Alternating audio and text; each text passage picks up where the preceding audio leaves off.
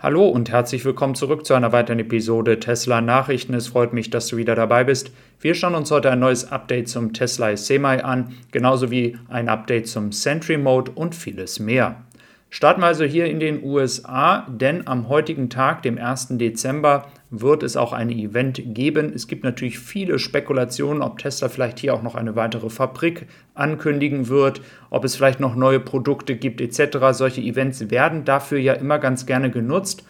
Nichtsdestotrotz glaube ich, dass es am Ende hauptsächlich um dieses Produkt gehen wird, welches dann final aus der Giga Nevada dann auch an Kunden ausgeliefert wird.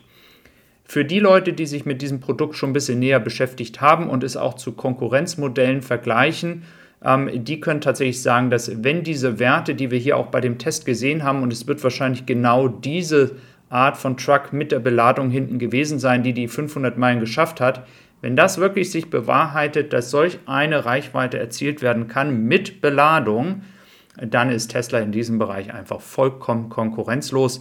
Also da werden sicherlich viele Bestellungen reinkommen. Man möchte ja schon 2024 und insgesamt 50.000 solcher Trucks im Jahr produzieren.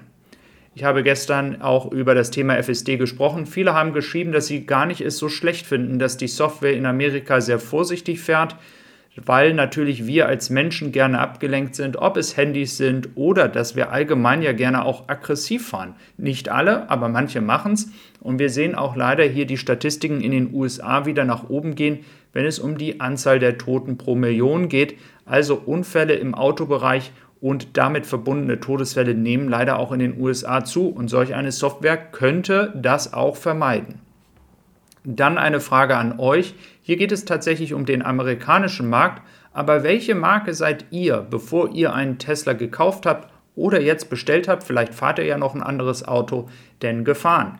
In den USA kommen die Kunden meistens von Toyota zu Tesla, genauso wie von Honda zu Tesla und dann tatsächlich auch von BMW und Mercedes.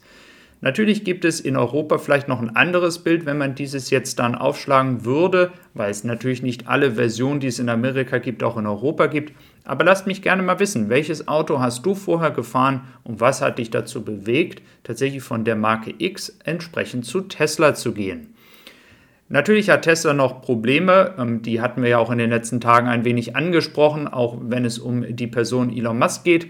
Nichtsdestotrotz glaube ich, dass am Ende es ja um das Produkt selber geht und Tesla natürlich ein bisschen Gefahr läuft, sich auch auf dem, auf dem guten Produkt, welches sie haben, auszuruhen, denn es gibt natürlich auch noch andere Konkurrenten da draußen. Wenn man aber über Konkurrenten spricht, muss man auch ehrlich sagen, dass wenn man sich hier zum Beispiel die Startups anschaut, dass es wahrscheinlich noch ein Startup-Sterben geben wird im, im, Autobereich. Wir sehen im grünen Bereich nur noch das Geld, was diese Unternehmen tatsächlich haben. Und wir wissen, dass Nikola, Faraday Future und Fisker weit davon entfernt sind, hier tatsächlich profitabel zu sein. Also ob die alle überleben, genauso wie Lordstone, das muss man mal abwarten. Bei Lucid Motors, da wird es wahrscheinlich klappen, aber auch die sind noch sehr weit entfernt davon, profitabel zu sein. Und man sieht ja im rötlichen Bereich ähm, tatsächlich auch das, was dann eben halt zwischen Januar und September an Geld weggegangen ist.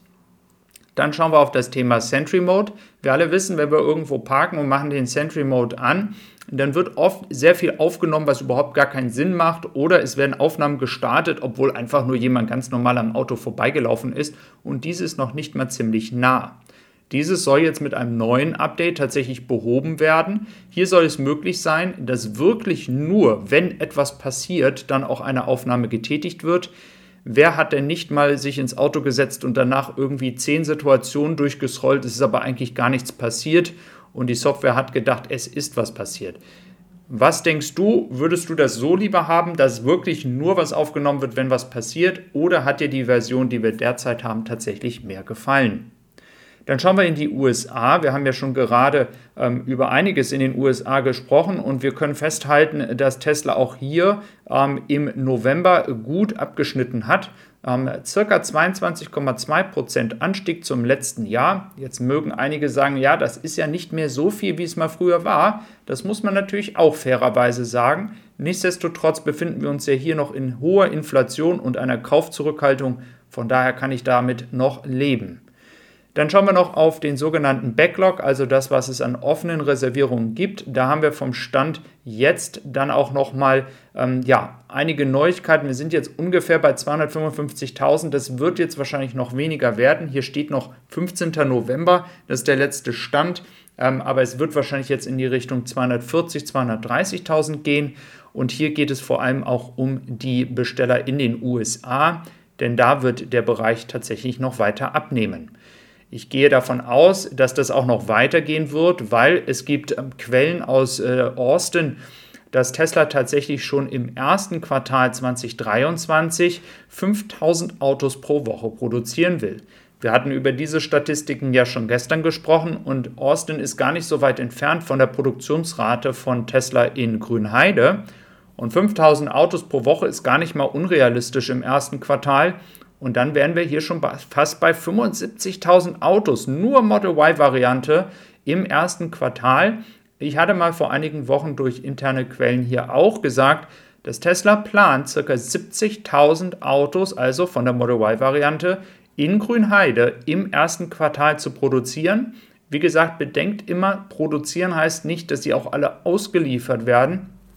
Aber das Ziel ist nicht unerreichbar, denn es soll ja eine dritte Schicht kommen. Über die Schichtsysteme in Austin wissen wir jetzt nicht allzu viel, ähm, denn es ist einfach eine unfassbar große Fabrik. Ob es schon Arbeiten an einer zweiten Produktionslinie gibt, das sind alles so Dinge, die wir gar nicht wissen jetzt zurzeit aus Austin. Was wir aber festhalten können, ist, dass Austin in den letzten Wochen sehr, sehr gute Arbeit geleistet hat und auch immer stärker hinter Grünheide herkommt. Und ich habe so ein bisschen das Gefühl, dass sie wahrscheinlich bei der Produktionsrate nicht allzu lange noch brauchen, um hier tatsächlich Grünheide einzuholen. Gleichzeitig ist in Grünheide auch das Thema ähm, Umkreis, Ortschaften, also Grünheide als Ort und natürlich alle anliegenden anderen ähm, Ortschaften. Da ist es natürlich sehr, sehr wichtig für Tesla, ein gutes Verhältnis mit den lokalen Menschen aufzubauen. Und dieses möchte man außerhalb von öffentlichen Terminen, wo es zum Beispiel auch um die Expansion gehen wird, wollen sie dieses auch durch die Unterstützung zum Beispiel bei Schulen und anderen Events und natürlich anderen Möglichkeiten, die sich noch ergeben, wollen sie hier mit den lokalen Behörden bzw. Ortschaften zusammenarbeiten, um natürlich die Beziehungen mit diesen Menschen, die hier lokal in Grünheide leben, noch zu verbessern. Ich finde, das ist der richtige Weg. Manche Unternehmen machen das mit PA, machen das nur, weil es gut aussieht. Man muss mal abwarten, ob das bei Tesla genauso ist. Aber grundsätzlich ist ja schon mal der Wille da, ähm, dass mit alle in ein Boot geholt werden. Ich freue mich, dass du heute wieder dabei gewesen bist. Du kannst diese Folge natürlich wie immer auf tessisupply.com, meinen Podcast auch verfolgen. Und ich wünsche dir noch einen wunderschönen Tag. Mach's gut, bis dann und tschüss.